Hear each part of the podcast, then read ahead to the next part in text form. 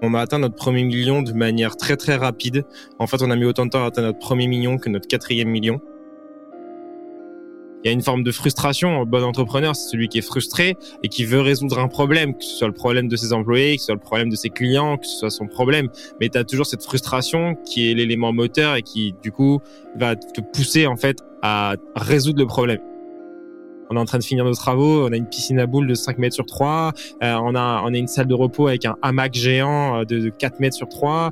On a une salle de sport qui fait 70 mètres carrés dans nos bureaux. Enfin, tu vois, des trucs qui sortent de l'ordinaire. Ça, c'est notre culture et c'est un, modèle mental pour moi de s'amuser. Parce qu'une fois que tu t'amuses, tu fais les choses infiniment mieux, infiniment plus vite et tu dépenses moins d'énergie en fait à les faire. Une boîte est la somme de ses compétences. Fais-la progresser et elle s'envole. Laisse-la stagner et elle s'effondre. Et la meilleure façon de s'améliorer, c'est d'écouter ceux qui sont déjà passés par là. Les Jeunes Branches, c'est le podcast des entrepreneurs pour les entrepreneurs. Des entrepreneurs chez qui tout va vite, tout va loin, tout va fort. Et des entrepreneurs en quête d'humain, de croissance et de nouveauté. Au programme, des réussites, des échecs, des méthodes et surtout des tonnes d'apprentissages à appliquer le jour même sur ton projet. Alors, prépare de quoi noter et surtout, attention à la branche.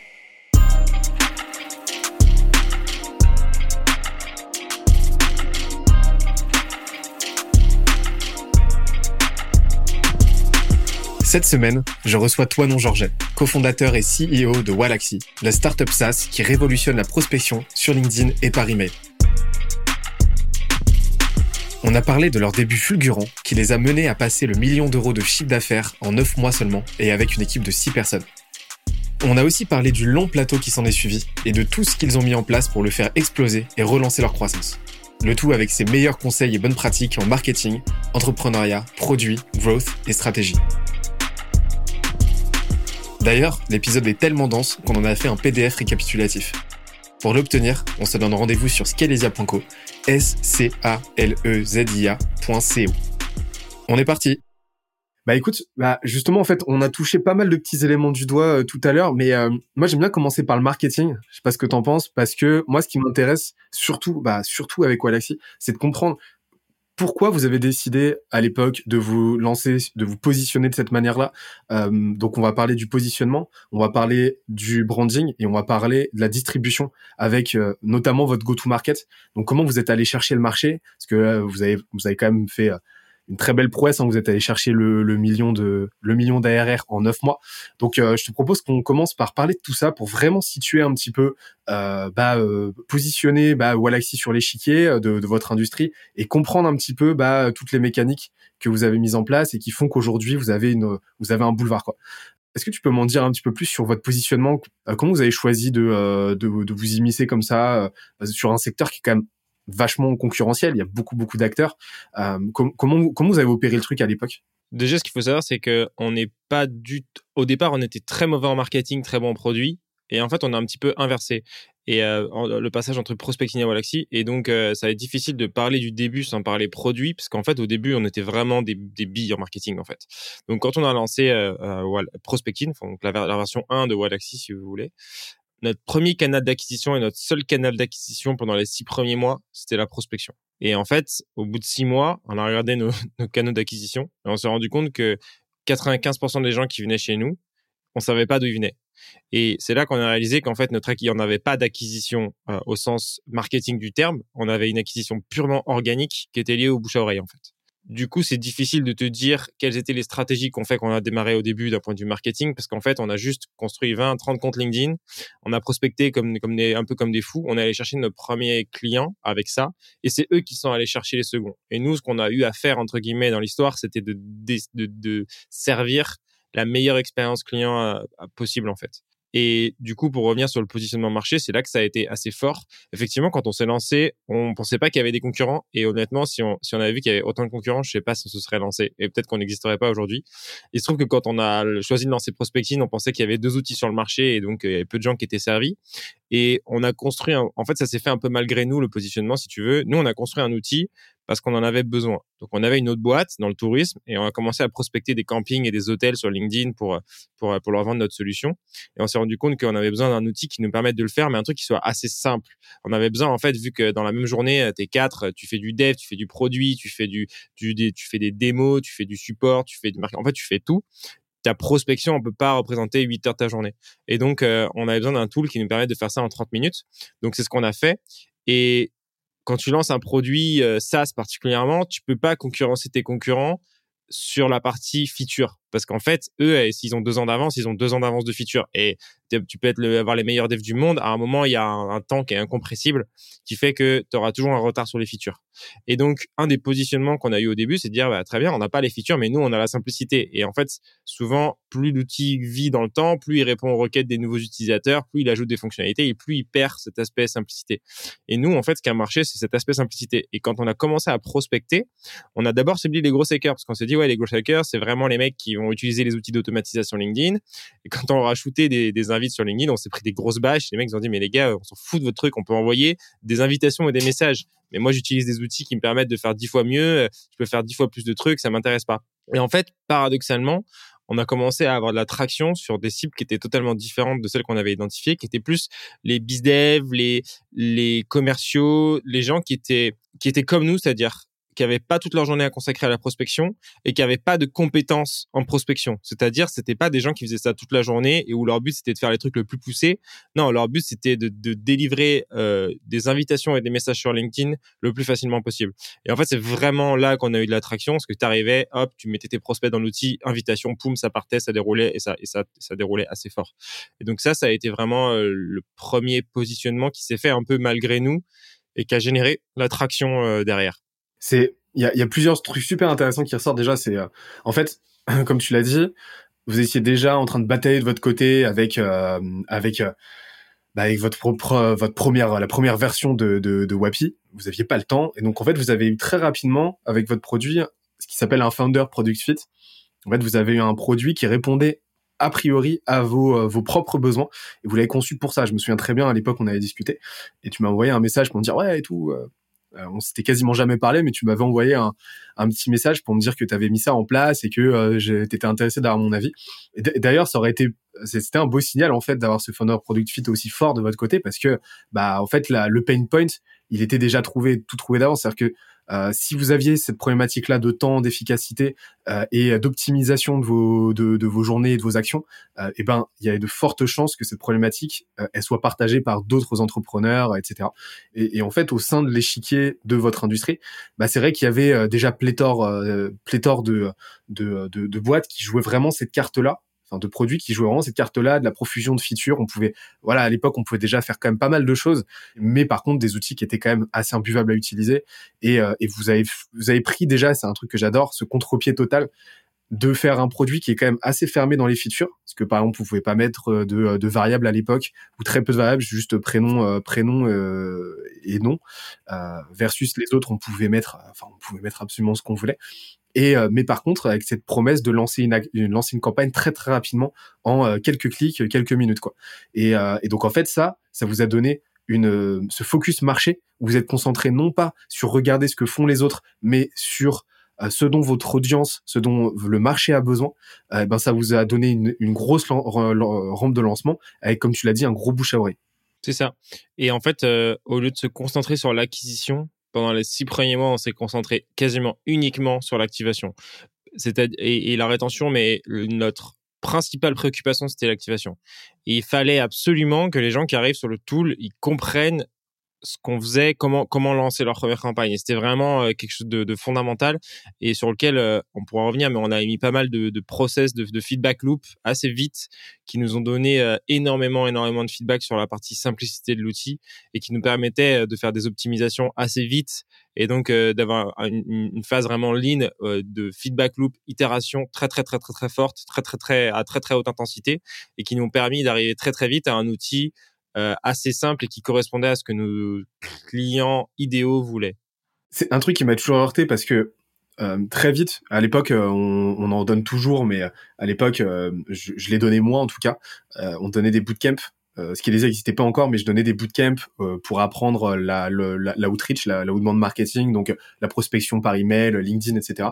Et très rapidement, j'ai inclus prospecting dans la stack, donc c'était l'outil qu'on utilisait pour la prospection LinkedIn et j'étais euh, j'étais vraiment euh, surpris à chaque fois, à chaque session, de euh, du, du, de, de la puissance de, de votre activation, parce que bah au sein même de la session, bah quasiment 100% des, des, des, des participants comprenaient directement, alors j'étais là pour les accompagner, c'est sûr, mais comprenaient directement la puissance du truc en quelques clics. Et euh, il y avait, il y avait absolument aucune once d'ambiguïté de leur côté ou d'incompréhension. Et ça, c'est quelque chose de très fort que vous avez mis en place, ouais, c'est clair. Mais, mais du coup, là, justement, pour euh, se remettre dans ce, dans le contexte de l'époque, pour, pour pouvoir activer du monde et pour expérimenter sur le produit, il fallait bien qu'il y ait euh, du flux, il fallait bien, bien qu'il y ait de l'utilisateur, un minimum d'acquisition, en tout cas à l'époque.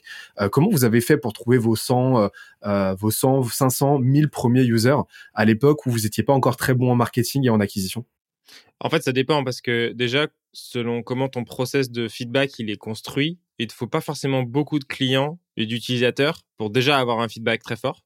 C'est peut-être le moment où je t'explique comment un peu les trois piliers de notre feedback loop, mais en gros, euh, on avait on avait trois manières de recevoir du feedback très rapide d'un point de vue utilisateur. La première, c'était qu'on avait un support chat qu'on gérait nous-mêmes. C'était 100% de notre support par là. Par contre, on le gérait de 8h à 23h, c'était 7 jours sur 7. On se relayait avec, euh, avec mon associé.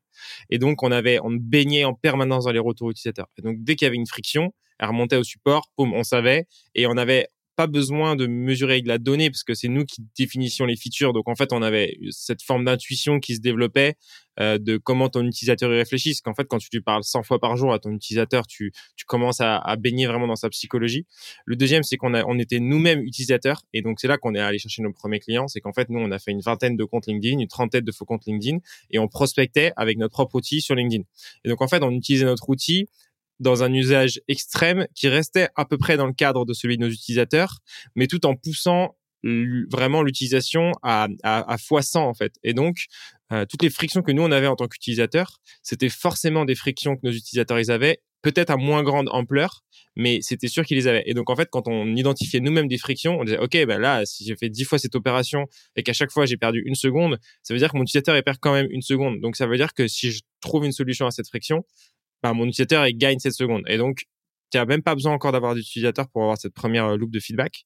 Et le, et le troisième, c'est le, un truc qu'on a mis assez vite en place, qu'on a appelé les relances LinkedIn. C'est que quand tu passais pas les étapes d'activation qu'on avait définies sur l'outil, donc en gros, on avait deux étapes d'activation, euh, si tu les passais pas, 48 heures après, tu recevais une invite LinkedIn euh, automatisée pour comprendre euh, si tout s'était bien passé et comment euh, comment était ton expérience. Le message était assez bien tourné et on avait des taux de réponse qui étaient assez incroyables et qui nous permettaient de prendre du feedback de tous ceux qui n'étaient pas passés par ces étapes-là qu'on ciblait.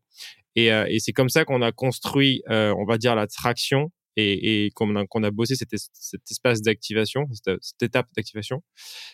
Et en fait, le marketing, euh, finalement, c'était que de la prospection. C'était que de la prospection et après, c'était du bouche à oreille parce que quand les utilisateurs venaient, euh, on est monté jusqu'à 75% d'activation. Donc, en gros, on avait, on a fait plus 50% sur notre activation en trois mois euh, avec, avec ce process-là sur un outil où tu télécharges, tu es inscrit en fait. Donc on avait trois personnes sur quatre qui cliquaient sur télécharger. Et en fait en un instant tu es inscrit, il n'y a pas de sign-up euh, classique. Et on avait trois quarts des gens qui passaient nos états d'activation. Et c'était énorme. Et du coup ça veut dire que c'était super simple, ça veut dire qu'il y avait un référent derrière de malade. Et c'est ce truc-là qui a généré euh, nos premiers mois d'acquisition finalement. Et donc euh, c'est a posteriori de ça qu'on a vraiment mis en place des stratégies marketing.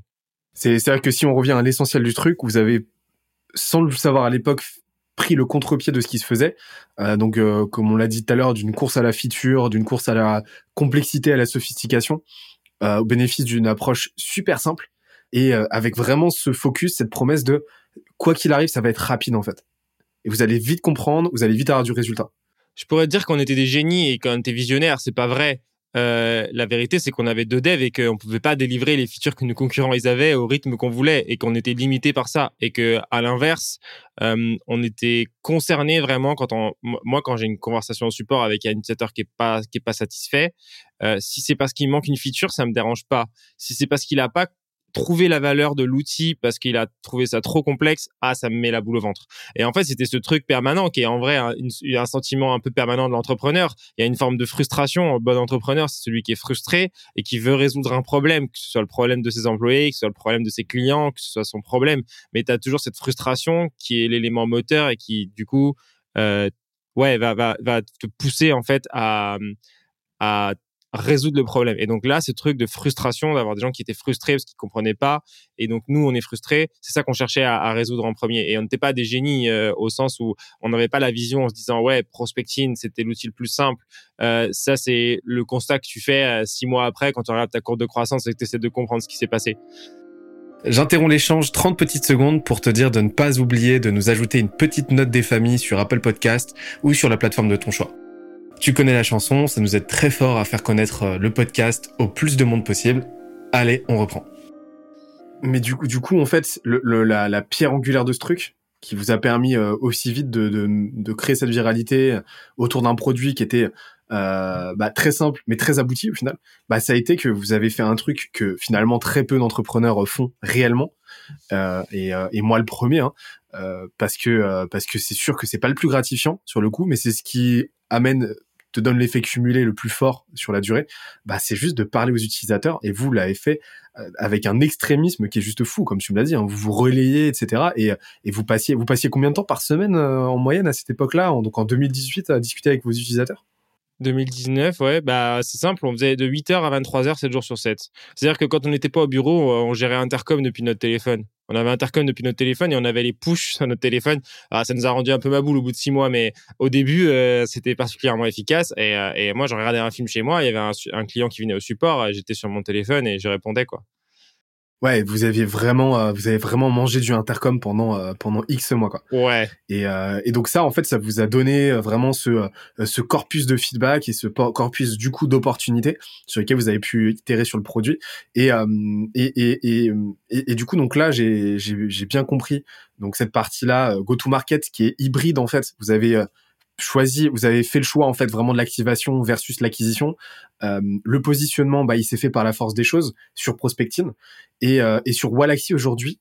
Euh, du coup, donc là, comme tu l'as dit tout à l'heure, vous avez quand même euh, vous avez quand même progressé en marketing, euh, donc vous avez beaucoup plus notion aujourd'hui de ce qui se passe sur euh, au sein de l'industrie, de des attentes vraiment foncièrement du marché au global. Et on se retrouve aujourd'hui avec Wallaxy, avec un produit qui m'a l'air dont le marketing a l'air m'a l'air quand même vachement plus pensé que Prospectine à l'époque. Euh, ça a été quoi vos partis pris euh, au niveau positionnement sur Wallaxy? Euh, D'un point de vue positionnement, marché et branding Ouais, c'est ça. Bah, on va parler de la brand, euh, la brand ensuite, euh, plus en détail. Mais de façon, tout est interconnecté, hein, comme d'hab. Mais, euh, mais, mais sur la partie positionnement, qu'est-ce qui a fait que vous êtes dit, ok, bon bah là, euh, Wallaxy, on, on, va, on va faire un outil. Bah, tu nous, tu me diras, tu diras mieux que moi ensuite, mais on va faire un outil multicanal qui va, qui va avoir ce parti pris niveau produit, toujours bah, de, la simplicité, etc. Mais ça, ça, a été quoi, ça a été quoi votre, votre cheminement de pensée quand vous vous êtes dit, ok, on va faire évoluer Prospecting vers quelque chose d'autre? Déjà, c'était un, une nécessité, parce qu'en fait, on avait une grosse dette technique. Donc, euh, quand tu construis un produit et que tu as super vite pour délivrer des features, bah en fait, euh, c'est un peu comme si tu construis rapidement une maison, quoi. Tu as un moment et à les endroits, euh, tu as fait des choix techniques qui font que tu as, une dette, il y a des choses qui sont pas stables et au moment où tu veux euh, ajouter une, un, un, balcon ou ce genre de choses, ta, ta maison elle s'effondre et on avait cette problématique, c'est-à-dire que dès qu'on voulait corriger un bug, ajouter une feature, on, on était coincé en fait d'un point de vue technique. Donc on avait besoin de démarrer une version nouvelle euh, et ensuite la question s'est posée est-ce qu'on fait Prospecting V2, on garde le branding etc. ou est-ce qu'on va vers un autre produit? Et, et, et en fait le produit qu'on avait conçu avait pour objectif donc de pallier cette dette technique et de nous permettre de répondre aux besoins utilisateurs euh, qui étaient ceux qui n'étaient pas satisfaits avec Prospecting, c'est-à-dire d'avoir plus de features. Et en fait, euh, c'était ça, tout en avec un objectif très ambitieux de garder la simplicité, parce qu'on savait qu'à terme, on voulait que Wallaxy soit le remplaçant de Prospecting et qu'on avait l'intention de faire disparaître Prospecting, au moins d'un point de vue marketing, et que, et que ce soit Wallaxy notre produit principal. Et donc, il fallait qu'on garde ce positionnement marché de la simplicité, tout en essayant de servir des utilisateurs qu'on n'avait pas encore pu servir avec Prospecting. Et là où on s'est raté, c'est qu'on a bien, en fait, on s'est retrouvé dans un entre-deux où l'outil était pas si simple et l'outil avait pas tant les features. Et donc, on, on, là, on commence tout juste à sortir un peu de cette phase de galère où tes utilisateurs d'avant, ils sont moins bien servis et tes nouveaux utilisateurs, ils sont pas bien servis non plus. Et, et, et là, tu galères. Mais le positionnement initial de Wallaxy, c'était ça. Et ensuite, il y avait cette ambition de faire du multicanal, tout simplement parce que il y avait deux raisons en fait. La première, c'est que d'un point de vue utilisateur, il y avait une demande et que euh, effectivement la prospection multicanal, elle offre des, des résultats qui sont hyper intéressants, qui, sont multi, on va qui ont des effets multiplicateurs.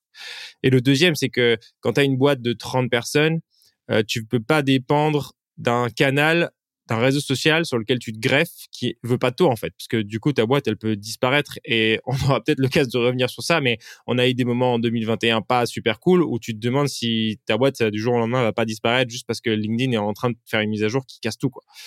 Et, et ça c'est un vrai c'est un, vrai c'était un vrai enjeu et il fallait qu'on ait un horizon pour s'abstraire tout ou partie euh, de LinkedIn et, et dire Walaxy ce sera l'outil qui va s'adapter parce qu'en fait tout le monde aura toujours besoin de prospecter. Et donc l'outil a été pensé pour pouvoir ajouter des canaux. Et l'outil a été pensé pour dire demain euh, on peut ajouter un nouveau canal s'il y en a un qui disparaît. Et en gros on va garder une rétention sur le fait que nos utilisateurs s'il y a des soucis euh, sera la solution qui te permet de prospecter quoi qu'il en coûte si tu veux. Et c'était ça la stratégie Ok, parce que justement, est-ce qu'on peut parler rapidement euh, de, euh, des galas que vous avez eu en 2021 parce que ça, ça, ça a justement accéléré hein, ça, ce, ce, cette transition. Euh, tu, peux m'en dire un petit peu plus? Ouais, bien sûr. En gros, la première galère, elle est vraiment en mai 2021 où LinkedIn passe un petit peu. donc ça faisait un moment que la mise à jour, elle, était dans les tuyaux. On voyait qu'ils faisaient des tests un petit peu, qu'ils avaient commencé à tester euh, euh, sur un petit échantillon d'utilisateurs la limite à 100 invitations par semaine et on se rend compte que la mise à jour elle se déploie à toute la base et, euh, d'un seul coup tout utilisateur de LinkedIn abonnement premium ou non est limité à 100 invitations alors qu'avant tu pouvais en envoyer 500 à 700 or nous, par définition, notre business, il repose essentiellement sur le nombre de personnes que tu peux contacter et le ROI de l'outil, il dépend sur le nombre de personnes que tu contactes, particulièrement quand tes utilisateurs, ils sont novices et qu'ils n'ont pas des très bonnes pratiques et que donc c'est vraiment le volume qui leur donne des résultats et pas la qualité de leur campagne. Et donc, tu as, un vrai, une vraie problématique qui est, bah, d'un seul coup, tes clients disent, bah, écoutez, moi, sans invitation, ça vaut plus mon abonnement, donc je m'en vais. Et tu peux rien leur dire, quoi. Et donc, tu te retrouves avec une, une fuite. Et là, vu que t'es bootstrap, c'est-à-dire que t'as pas beaucoup de réseau, tu as en gros un mois et demi de cash euh, devant toi, tu dis bah c'est simple, il va falloir prendre des décisions potentiellement radicales parce que si on vire pas tout le monde assez vite, bah on n'existe plus dans deux mois et demi ou trois mois, tout en ayant une certaine incertitude de pas savoir à quel point la mise à jour elle va impacter ta base de clients parce qu'il y a toujours une sorte de résilience qui fait qu'à un moment les gens s'adaptent et les gens disent bah finalement sans invitation je m'en contente, je fais avec et donc tu as une vraie incertitude sur le futur. Tu peux pas dire que tout va s'arrêter quoi. Donc ça, ça a été un moment où effectivement ça a accéléré la transition vers Galaxy. Après, on passe les détails, on a trouvé une manière de contourner la limite. Euh, on en a profité pour euh, pour euh, brander Galaxy plus fort en, en, faisant le lancement. C'était juste à ce moment-là. On a pris des grosses bâches parce que on est allé un peu tôt et que l'outil était pas complètement abouti par rapport à, prospecting. Donc on a envoyé beaucoup de gens en disant prospecting bah il passe pas les limites, mais Galaxy oui, donc allez dessus. mais ça nous a vraiment permis de lancer Galaxy. Il y a, a, pas de regret, même si on a passé des moments un peu difficiles d'utilisateurs qui bah finalement sont juste pas satisfaits euh, de, de ce qu'ils ont de ce qui vers quoi ils ont changé quoi. Et, ça c'est été une vraie galère. Donc vraiment maintenant la logique c'est d'aller s'abstraire de LinkedIn. Et en même temps on a du mal à voir comment LinkedIn va vraiment chercher à tuer les outils parce que c'est une partie de leur gagne-pain aussi euh, d'être capable de vendre des abonnements de recherche euh, avancés type 16 Navigator. Et en fait, euh, nous, euh, une fois sur deux, quasiment, on vend un abonnement Galaxy, il la personne, elle prend une licence 16 Nav derrière, donc on leur fait gagner de l'argent in fine. Bah c'est ça. Et donc en fait, là, vous êtes un peu dans un jeu du chat et de la souris avec avec LinkedIn. Euh, vous aimez, euh, enfin voilà, on sent qu'il vous aime autant qu'il vous déteste au final, et donc euh, ça fait que ouais, en 2021, il y a eu cet événement-là. je m'en souviens, hein, c'était vraiment la cohue dans le growth et l'acquisition B2B.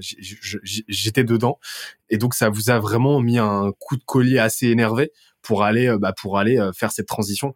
Et, et en fait, justement, ça, fait, ça nous fait une transition toute trouvée vers cette partie-là branding, parce que bah moi en tout cas de mon regard extérieur bah ça a contribué à l'époque et, euh, et ça, ça a contribué à vous donner un petit peu cette position de euh, de, de, de, de, contestataire quoi, euh, de ceux qui, euh, qui, qui combattent euh, entre guillemets l'hégémonie l'hégémonie et le tout pouvoir de, de LinkedIn. Et, et aujourd'hui c'est quelque chose que en tout cas de mon point de vue je ressens dans, dans votre branding, ce côté un petit peu anticonformiste et, et, et, et et pirate pirate quelque part euh, sans, sans tomber dans le cliché parce que c'est quelque chose quand même assez en filigrane assez discret mais euh, aujourd'hui est-ce que vous avez pensé votre branding ou est-ce qu'il s'est fait par la force des choses? Non euh, en fait notre branding il est essentiellement lié à notre ADN c'est-à-dire que cet aspect contestataire et pirate comme tu dis il est intrinsèque à la culture de la boîte et à l'ADN. Il, découle de, de notre culture en fait en tant que fondateur, où c'est quelque chose qu'on a mis en place assez tôt dans la culture de la boîte. Et après, on trouve des solutions et en fait euh, on est meilleur sous la contrainte c'est-à-dire que prospecting euh, ça a marché parce qu'en fait euh, ça faisait on, brûlait du cash public depuis 12 mois et qu'on est arrivé à la fin et qu'il nous restait 6 mois de trésor et on a dit bah il faut qu'on fasse quelque chose quoi et, donc là pareil en fait dans ce moment de crise on a, on a mobilisé des efforts qu'on n'avait jamais mobilisés et on a trouvé des solutions. Et sur l'aspect branding, du coup, c'est vraiment quelque chose qui est, on aime un petit peu, on aime éveiller, on aime piquer, on aime faire se différencier. Ça, c'est quelque chose qui est dans l'ADN des fondateurs et qui, du coup, est dans l'ADN de la culture. Si tu viens chez nous, c'est comme nulle part ailleurs et les gens qui rentrent dans nos bureaux, ils, hallucinent euh, assez régulièrement de, voilà de l'ambiance il y a quelque chose d'assez précis et ça s'est dégagé dans le branding et particulièrement parce que notre branding aujourd'hui il est très fort par rapport à la stratégie qu'on a sur LinkedIn on reviendra sur ce sujet, mais on recrute les gens sur un fit culturel. Donc les gens qui rentrent chez nous ont ce fit culture de la différence, de, de, de l'anticonformisme. Et donc quand ils vont publier eux-mêmes sur LinkedIn leur propre vision du monde, elle est anticonformisme, anticonformiste. Et donc tout ça, ça se dégage euh, dans le branding et c'est quelque chose d'assez euh, vécu. On n'est pas dans quelque chose qui est artificiel. Ça, en fait, vous avez un, vous avez une stratégie de branding donc là, vraiment une stratégie de déploiement de votre image de marque qui est, euh, qui est limite open source en fait. C'est ça. Où euh, vous avez donné la voix à, euh, à vos employés sur LinkedIn. D'ailleurs, on en avait beaucoup parlé parce que tu me disais que tu les formais justement à cette création de contenu, à la prise de parole pour véhiculer, comme tu l'as dit, leur vision du monde. Et, et, et, au final, bah ça, ça, ça crée, ça crée, ça crée un, un, un amplificateur énorme euh, sur euh, bah, sur vos valeurs, sur votre culture, et ça crée un effet, euh, ça crée un effet boule de neige et une flywheel en fait vraiment très puissante. Et, et, je trouve que justement, bah, ce côté iconoclaste, ce côté décalé en fait, on retrouve avec votre votre imagerie autour de l'alien et autour et autour bah, du voyage intergalactique parce que c'est c'est tout le principe de, de, Walaxy en tant que tel. Et, et je trouve ça, voilà, je, je trouve que tout s'imbrique quand même pas mal du tout, quoi. Ouais, mais ce qui est marrant, c'est que notre branding, et là, c'est, là, c'est probablement une erreur marketing, mais quelque chose qui est assez cocasse, c'est que notre branding n'est pas du tout en accord avec les valeurs de nos clients. C'est-à-dire qu'en fait, notre clientèle euh, principale, on va dire, on est sur euh, dirigeants de PME plus de 45 ans, 10 à 20 salariés, tu vois. Et c'est quand tu commences à faire des mails avec des emojis, avec des gifs, à publier des, posts LinkedIn un peu provocateurs, à avoir un univers un peu spatial dans du B2B assez traditionnel. Alors, on se prend des bâches des fois d'utilisateurs. On n'a pas élevé les cochons ensemble. Euh, je vous permets pas de m'envoyer des, des, des, des, emails avec des emojis. Euh, ça fait pas professionnel. On a pris des bâches de malades pour ça. Et en fait, c'est il y a un truc assez paradoxal, c'est que on a beaucoup d'utilisateurs qui sont pas en accord avec notre branding. Et, et beaucoup, enfin par définition, si tu devais faire une étude euh, euh, marketing pour dire ok, on va essayer de créer un branding qui s'adapte à votre client idéal, il aurait rien à voir avec ce qu'on fait là. Mais nous, ça respire tellement fort qu'on peut pas être dans justement l'artificiel et on n'arrive pas à construire un branding qui soit en accord avec avec ces gens-là. Et faut croire que quelque part, il y a quelque chose de, on va dire, euh, ça les rend empathiques. En tout cas, euh, malgré tout, euh, ça marche pas si mal. C'est ça, en fait, vous avez vraiment pris ce parti. On, le voit, hein, enfin, il suffit d'aller voir tes posts, tes posts LinkedIn et tes prises de parole pour voir que que que qui même me suivent quoi. Et t'es absolument pas là en train d'essayer de, plaire à qui que ce soit. Tu sais que tu apportes de la valeur, que tu as un bon produit, tu connais ta culture, tu connais bah tu connais la mission de la mission de de et à partir de là, bah si tu déplais dans tes prises de position et dans ta vision du monde à quelques utilisateurs, bah tant mieux, tant pis quoi. C'est ça.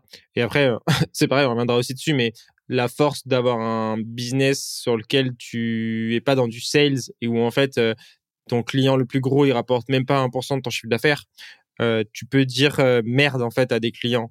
Et ça c'est quelque chose, c'est un, enfin c'est un pouvoir que je souhaiterais que tout entrepreneur ait parce qu'en fait quand tu quand ton business il dépend d'un ou deux ou trois clients et que du coup ils peuvent ils peuvent te faire tout faire parce que s'ils arrêtent de payer t'es mort ben t'as gagné aucune liberté par rapport au salariat. Et quand en fait un client il vient et tu vois on en a un et manque de respect au, support, ben, c'est simple, on bloque du support.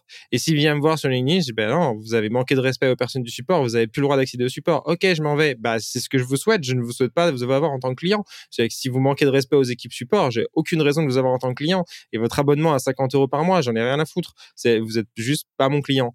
Et, et ça, c'est quelque chose euh, qui est assez euh, c'est pareil ça respire dans la culture tu vois et c'est assez euh, à contre-pied de ce qui peut se faire où le client est roi. Oui le client est roi mais le client est pas roi. Enfin il y a une sorte de il, est roi et tu fais tout pour le satisfaire mais dans une limite où il te manque pas de respect en fait et où il, est là pour euh, enfin voilà dans un cadre professionnel et tu as ce, ce, truc qui fait que tu peux te priver d'un client et ça c'est vraiment une liberté énorme le client est roi mais pas euh, mais pas souverain absolu quoi voilà c'est ça Et, et, cette radicalité, du coup, elle vous a, bah, en fait, on la retrouve. On va voir, on, va parler, on va aller parler un petit peu du euh, du, du, produit juste après. Euh, juste avant, sur toujours, toujours sur cette partie euh, marketing. Donc là, à l'époque, vous avez eu un go-to-market qui est ce qu'il est. On en a parlé, mais là aujourd'hui, vous avez quand même professionnalisé tout ça. vous avez quand même mis en place un certain nombre de choses et au point que au point que vous faites partie quand même des boîtes qui performent le mieux sur vos stratégies d'acquisition en, France, à mon sens. Qu'est-ce que tu peux me dire aujourd'hui sur votre stratégie euh, de distribution en tant que telle? On n'a pas de LinkedIn, on n'a pas du référencement. Euh, comment est-ce que tout ça, ça s'orchestre? C'est quoi les, ratios, les, répartitions entre les différents canaux? Euh, Comment vous avez testé tout ça, etc. Aujourd'hui, on a 20% à peu près de notre acquisition qui vient du SEO.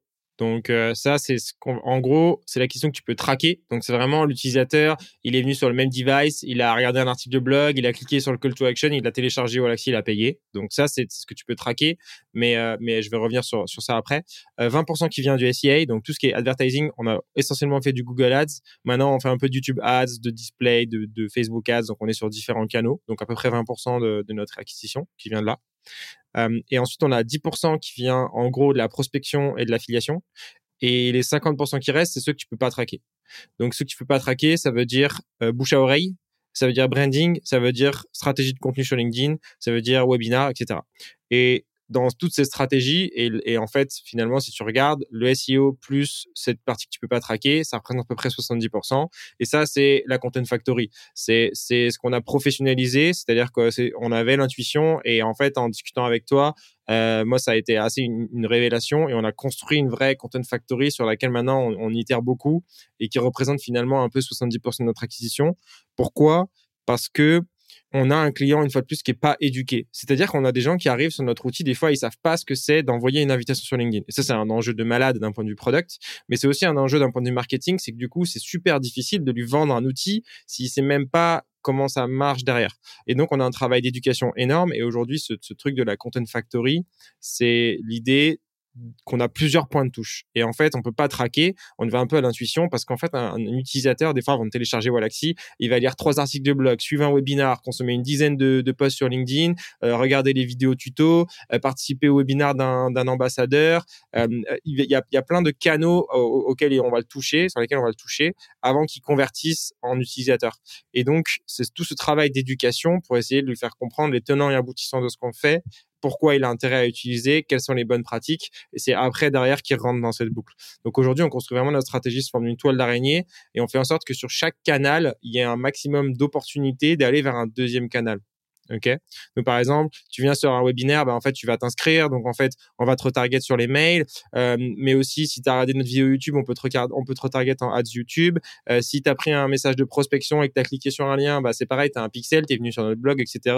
Et ça c'est quelque chose qu'on a modélisé en interne. On a une, sorte de toile d'araignée géante de nos différents canaux d'acquisition et de comment sur chaque canal on fait en sorte que tu as un maximum d'opportunités d'aller vers un deuxième canal. Et on cherche pas à te convertir, on cherche à t'amener vers un deuxième canal. Et ça, c'est un truc assez euh, euh, contre-intuitif peut-être dans un process de sales ou de marketing. C'est que nous, on cherche pas à te convertir au premier point de touche, on cherche à, on t'amener à un deuxième point de touche. J'espère que l'épisode t'a plu autant que ça nous a plu de l'enregistrer et de le produire. En attendant le prochain épisode, on se donne rendez-vous sur scalesia.co, s c a l e z i a.co où tu découvriras des cours, des vidéos et des lives en libre accès pour t'aider à faire décoller ta boîte comme jamais. On se dit à très vite. Bye bye.